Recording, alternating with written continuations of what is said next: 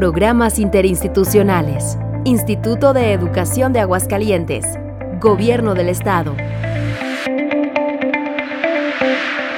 Uno de los temas que no se han abordado en este podcast de programas interinstitucionales del Instituto de Educación de Aguascalientes es el área jurídica o el área de derechos humanos, pero directamente de las instancias o instituciones que se encargan de hacer respetar y valer esos derechos. Yo soy Alejandra Quesada Álvarez y permítame presentarles en esta ocasión a Joana Vanessa Durán Guevara. Ella viene de la Casa de la Cultura Jurídica y viene especialmente a hablar de este tema tan importante para la juventud, para la niñez, eh, para la adolescencia y también para nosotros como adultos, ¿no? Para los maestros que nos están escuchando, viene a platicar de los derechos humanos. Joana, ¿cómo estás? Hola, ¿qué tal? Muy bien, gracias. Platícame el tipo de actividades o taller o conferencia que ofreces a las instituciones educativas. Muchas gracias. Bueno, manejamos eh, dos actividades, una que son charlas con la Suprema Corte y otra visitas guiadas. Y bueno, las visitas guiadas es cuando los recibimos en la Casa de la Cultura Jurídica, les damos una plática sobre derechos humanos en donde se abordan temas muy importantes, como es, eh, sí, todos exigimos eh, el reconocimiento de todos nuestros derechos, pero también cuáles son nuestras responsabilidades, ¿verdad? En ocasiones exigimos eh, tantos derechos que no nos damos cuenta que también contamos con responsabilidades, en el cual pues siempre les digo a los chicos, a ver, ustedes tienen derecho a la educación, pero ¿cuál es su responsabilidad? ¿Verdad? De estudiar, cumplir con sus tareas, eh, con sus horarios y eh, principalmente el respeto con sus maestros y sus compañeros, ¿verdad? Eh, entonces, bueno, les hablamos sobre todos estos temas, hablamos sobre qué es lo que hace la Suprema Corte a través de sus sentencias, el cual pues han sido relevantes con respecto a el escuchar a los niños y niñas y jóvenes eh, cuando hay un asunto eh, que se encuentra en litigio, ¿no? Y, están involucrados los menores de edad. Entonces tienen derecho a ser escuchados y muchos niños no lo saben. Entonces, bueno, les damos todas estas eh, argumentos y sentencias que la Corte ha resuelto para que ellos tengan conocimiento de esos derechos que tienen. Y bueno, los servicios que ofrecen las casas de la cultura jurídica. Muy bien, entonces en este lado, vamos a ver sí que por partes, en este punto de visitas guiadas, prácticamente, ¿qué es lo, lo que les das?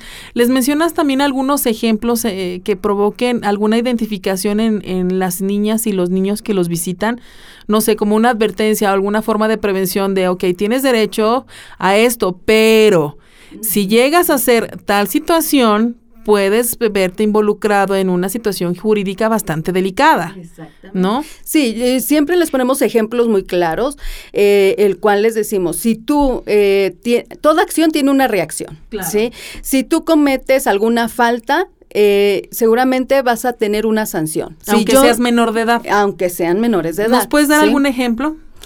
Por ejemplo, ahora con las redes sociales, que la verdad los chicos por algo lo la ley manejan. maestro, por algo está la ley Olimpia. Eh, y la verdad, este, los chicos ahorita tienen acceso a todas estas redes sociales y recientemente ha salido una sentencia precisamente de la Suprema Corte en el cual eh, no se puede utilizar la imagen de otra persona sin su consentimiento. Entonces, muchas, en muchas ocasiones subimos fotografías, videos de compañeros en situaciones a lo mejor comprometedoras y no saben que eso conlleva puede conllevar una, una demanda, ¿sí?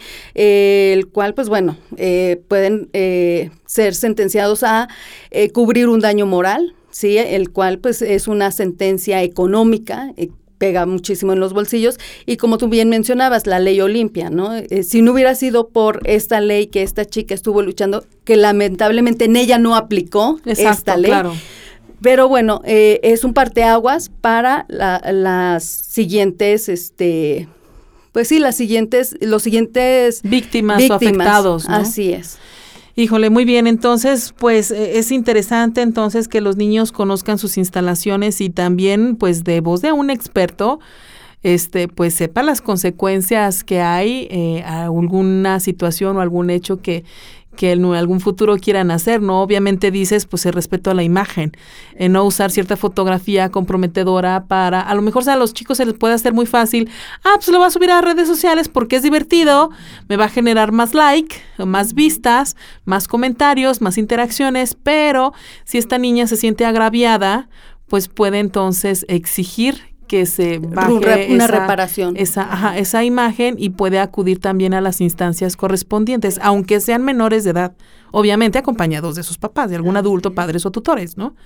Muy bien. Y en lo que respecta a las charlas con la Suprema Corte de Justicia, ahí nosotros eh, vamos a la escuela, ajá, acudimos a las instituciones educativas a dar igual la misma charla. Tenemos también juegos interactivos eh, o juegos eh, en el cual, bueno, jugamos serpientes escaleras, el ahorcado, memorama, todo relacionado con temas de derechos humanos. Muy bien. Eh, me gustaría que en esta, en este lado de, de, charlas con la Suprema Corte, si nos dieras un poquito más de detalle, eh, nos explicaras un poquito más el tipo de actividades que realizan. Por ejemplo, ustedes llegan y ya les tienen, no sé, algunas instalaciones, algún auditorio, puede ser en el salón o puede ser eh, en el patio. Bueno, ya la escuela decidirá en dónde se va a llevar este tipo de charlas. ¿Quiénes acuden a dar la charla? Eh, acude una servidora a dar esta charla con la Suprema Corte en el cual abordamos igual los mismos temas, eh, la misma charla que se hace en visitas guiadas, solamente que, bueno, no damos el recorrido a las instalaciones. Eh, Ahí platicas directamente con ellos. Directamente con ellos. ¿Vas tú acompañada de alguien más o tú sola te avientas la conferencia? Yo sola. Tú solita te echas. Oye, y me imagino que a diferencia de las visitas guiadas, ya en la charla, en las instalaciones, pues el niño se siente como que más en confianza, ¿no? En ocasiones porque está dentro de un espacio que él conoce totalmente. Igual ya hasta se atreve a generar más preguntas, ¿no? ¿Te ha pasado? Sí, claro que sí. Incluso eh, me han tocado escuelas que eh, son muy especiales porque recurren mucho a la violencia, eh, están en un contorno en el cual los eh, pues sí, incluso los padres han sido violentos con los mismos niños y eh, como tú bien dices, ya estando en, en su espacio, sí se han atrevido a, hacerme preguntas, oye Joana, ¿con quién me puedo dirigir? ¿A qué eh, instancia puedo recurrir para que me protejan mis derechos humanos? Y bueno, tratamos de canalizarlo primeramente con el maestro, les decimos, eh, oye, fíjate, se acercó esta, este niño y pues nos comentó esto, ¿no?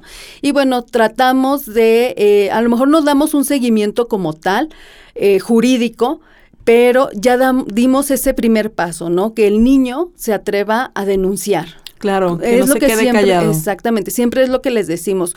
Ustedes tienen eh, el derecho a denunciar, a no quedarse callados y decir lo que piensan y lo que sienten. Y, y, la verdad que sí es muy importante porque a través de tanto de la charla como de las visitas, pero en este, en este caso sí, de las charlas, repito, porque el niño se siente en su entorno, les platican lo, cuáles son los derechos de ellos. Entonces, al, al momento en que ellos se dan cuenta de los derechos y, y lo que debe y no debe hacer también, también cualquier persona, un adulto o un menor, entonces al niño o a la niña pues le permite darse cuenta de algunas situaciones que a lo mejor está viviendo en casa o está viviendo en su mismo grupo que dice, ah, caray, es que yo pensé que era normal, que me trataran así, yo pensé que era normal que me hablaran de esta forma, ¿no? Yo pensé que era normal que me mandaran a hacer ciertas cosas que a mí no me gustan hacer pero como me lo dice papá o mamá, pues es normal.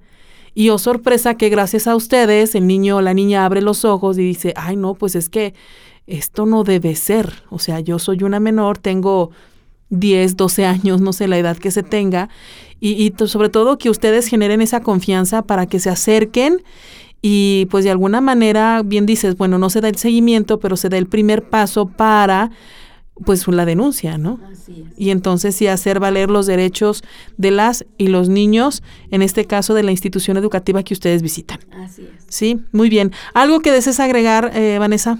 No, pues muchas gracias. Gracias, Muy bien, Vanessa. Eh, tanto las visitas ah, o las charlas tienen algún costo? No, son totalmente gratuitas. Ahorita lo que resta de, del año eh, lo estamos manejando en línea, eh, estas charlas.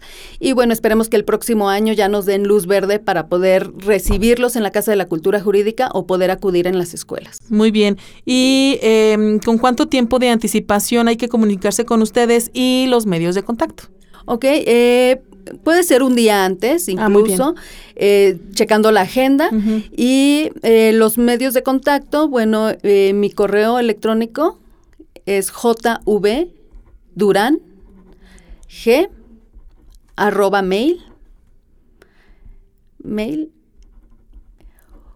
punto las siglas de la Suprema Corte de Justicia de la Nación scjn.gov.mx y los teléfonos, bueno, mi teléfono es 449-323-9710. Muy bien, el, el, correo electrónico puede parecer un poco extraño, pero no, usted acaba de escuchar muy bien, maestro, ¿eh?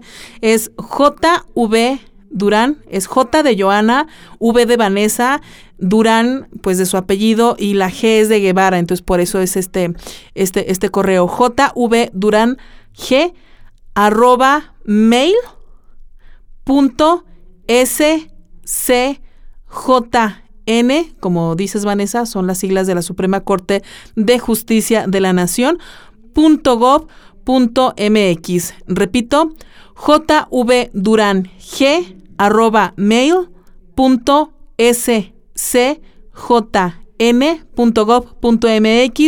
y el celular, si directamente quiere comunicarse con Joana Vanessa Durán Guevara de la Casa de la Cultura Jurídica, es 449-323. 9710 449 323 10 ¿Tienes WhatsApp? Igual también a través de un mensaje puedes ah, atenderlos en el celular. Muy bien, entonces, pues es su celular personal, tiene WhatsApp instalado y sin ningún problema siempre y cuando no se caiga. Así es. Podemos tener contacto vía WhatsApp con Vanessa. Muchísimas gracias, Muchas gracias. Esto ha sido una producción del Instituto de Educación de Aguascalientes, Gobierno del Estado.